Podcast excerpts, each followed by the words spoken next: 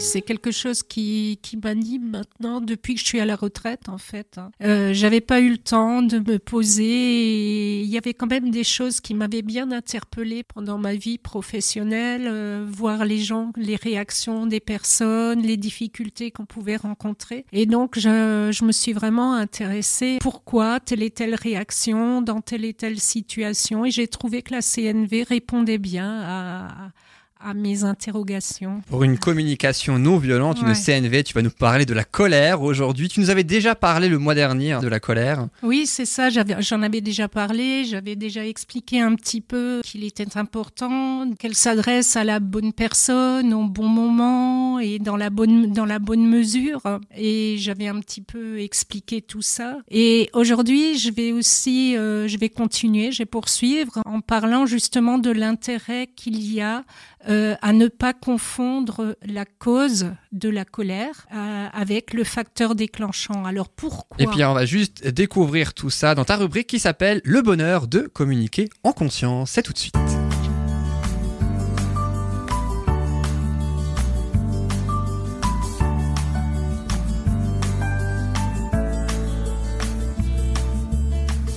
Alors Annick, tu peux y aller maintenant autour de la colère.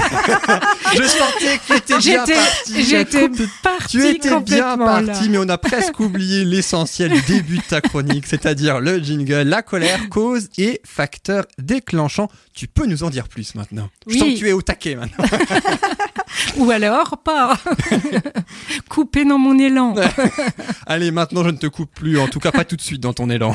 Alors, pourquoi c'est tellement important de savoir euh, distinguer C'est tout simplement pour qu'on ne s'en prenne pas à l'autre de façon inconsidérée. Ça, c'est dans un premier temps. Donc, la CNV euh, nous invite à dégager l'autre de toute responsabilité dans les sentiments que nous éprouvons et donc dans la colère. Alors, il ne s'agit pas de la ravaler, ni de l'ignorer, ni de la réprimer, mais de l'exprimer pleinement et s'en prendre à l'autre nous en empêche tout simplement. Donc euh, il convient tout d'abord d'écarter les pensées telles que je suis en colère parce que l'autre a fait ceci ou cela. Ça c'est une pensée qu'il convient complètement d'écarter en CNV parce que sinon on n'arrive pas à enclencher le processus qui nous permet de nous relier à ce qui est vivant en nous et, ce qui cherche à s'exprimer. Ce type de pensée ne nous permet pas de nous relier à l'énergie euh, vitale en nous et de parvenir ainsi à comprendre ce qui se passe en nous, puisque la CNV, c'est vraiment ce à quoi ça sert, qu'est-ce qui est vivant en nous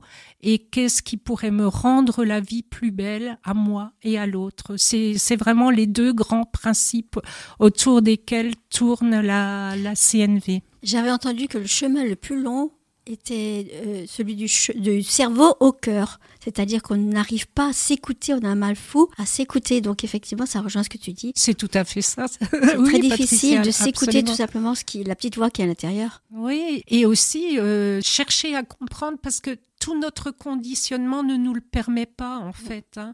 On n'a pas du tout appris à, à savoir pourquoi on est dans telle et telle réaction. Nos blessures, par exemple, elles, nous, elles déterminent certains comportements et ensuite on est incapable de, de comprendre le pourquoi du comment. Et, et donc euh, le, la CNV, elle permet vraiment de se mettre en lien avec euh, ce qui nous anime en fait.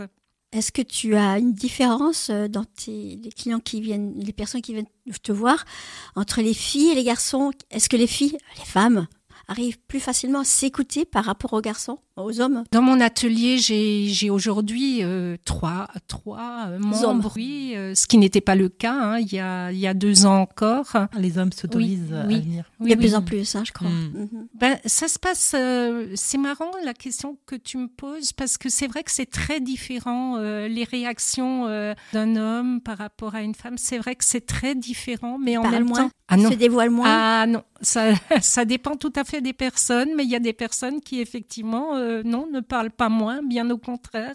C'est c'est marrant, mais c'est très intéressant parce que ça apporte euh, quelque chose de nouveau. Un équilibrage aussi, Hein, certainement, voilà, dans le travail, hein, voilà. groupe, hein. Et souvent, il y a un effet miroir assez intéressant. Entre quoi? Entre les hommes et les femmes ou entre les hommes entre eux? Oh, il y a les deux. C'est entre les hommes, les femmes. Les... euh, il y a l'effet miroir est, est beaucoup plus Hmm. Plus présent, je trouve plus. C'est intéressant. Hein. Actuellement, je découvre une nouvelle. euh, C'est comme si j'avais un nouvel atelier. Quand tu parles d'effet miroir, tu veux bien dire euh, que l'on voit chez l'autre ses propres blessures. Enfin, que ce qui nous déplaît chez l'autre, c'est ce qui nous déplaît chez nous. C'est bien ça, chez toi. Ça peut être ça, mais ça peut être aussi euh, ce qui nous déplaît chez nous ou ce Qu'on ne veut pas montrer, ou ce qu'on aimerait regarder. bien, ce qu'on a envie, Aussi. ce qu'on admire chez l'autre. Qualité que nous avons aussi, que l'on voit chez Voilà. l'autre, effectivement.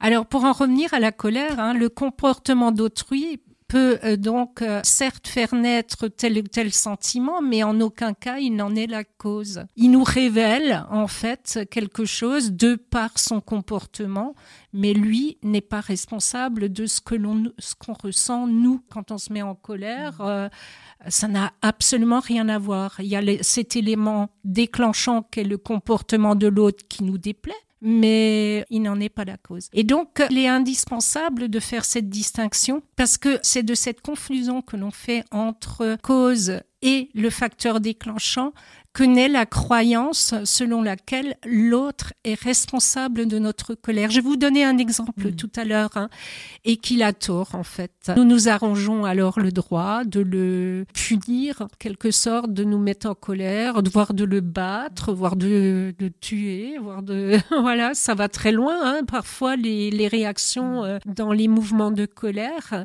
et on se croit vraiment autorisé à le faire, alors qu'en fait euh, c'est pas notre rôle du tout de donner des leçons à l'autre, quoi. Sauf euh, dans le cadre de l'éducation euh, parentale, mais autrement c'est pas notre rôle. hein. Et donc à chaque fois que nous nous mettons en colère, nous sentons que c'est l'autre qui a tort. hein. C'est ce qu'on ressent. On prend pas ses responsabilités. C'est ça. Et on est amené à prendre en CNV euh, ses responsabilités, justement. C'est là que réside la cause de la colère, parce que nous pensons que c'est l'autre qui a tort.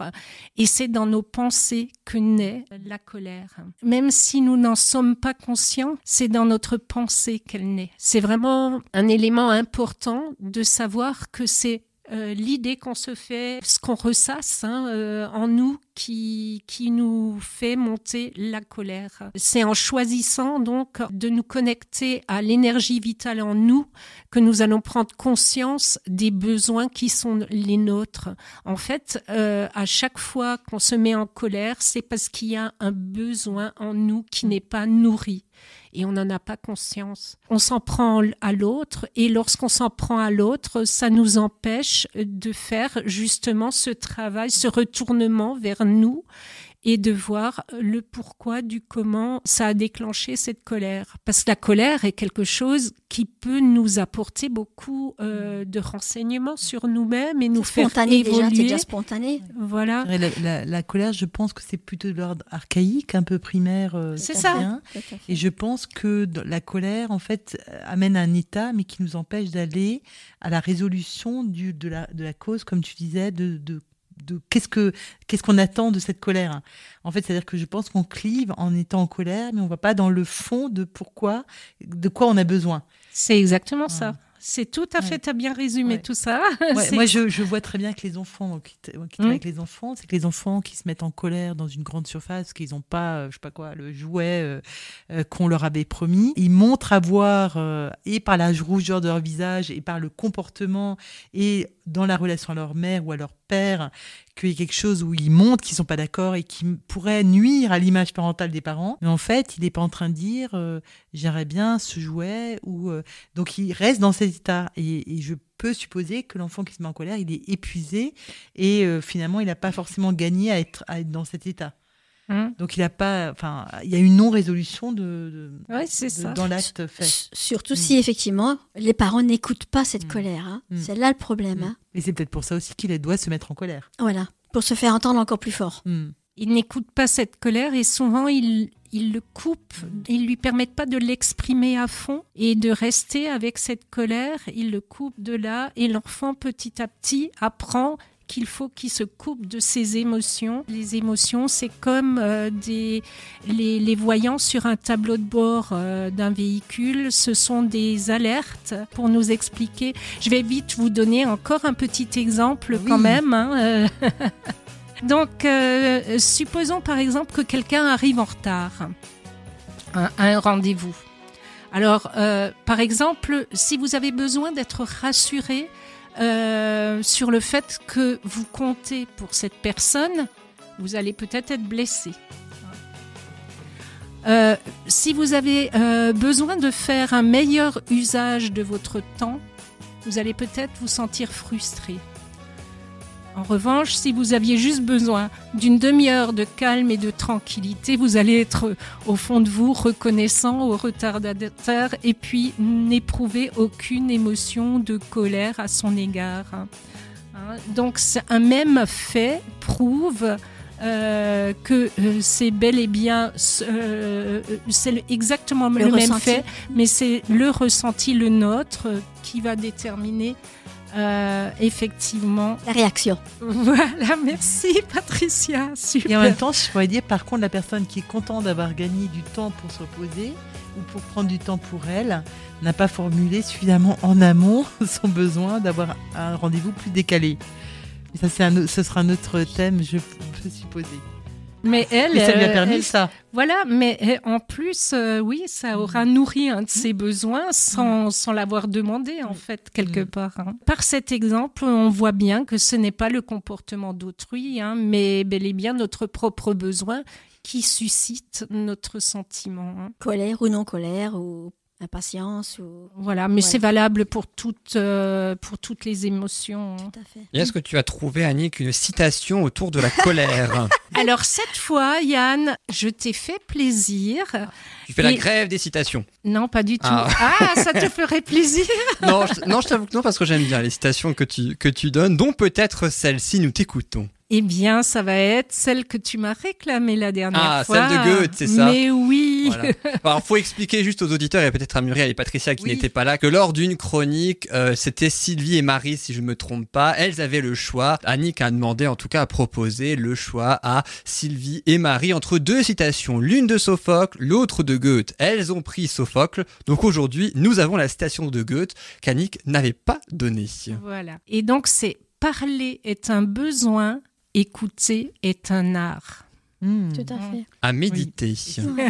Alors Annick, rendez-vous pour euh, le prochain épisode de La colère numéro 37 la Ah, mais prochaine. euh, c'est ça, il y en aura plus que 37 à mon quand avis. quand hein. je vois tous les feuillets qui lui restent, je pense qu'elle elle pourra continuer. Alors, t'as, combien de feuilles? Trois ou quatre feuilles? Je crois que t'as même pas Oh. pu terminer la première. Oh, je pense qu'il y a encore, elle a encore plein de choses à nous dire. Oui, Ah bon tout à fait. Mais c'est un vaste sujet, Oh. la colère. Tu n'as que des choses à nous dire, en tout cas. Et puis c'est vrai que la communication non violente, c'est assez riche, donc il y a plein plein de choses à dire, que ce soit sur la colère ou sur autre chose. Merci beaucoup Annick pour ta rubrique Le bonheur de communiquer en conscience. Rendez-vous le mois prochain pour la colère, épisode 3.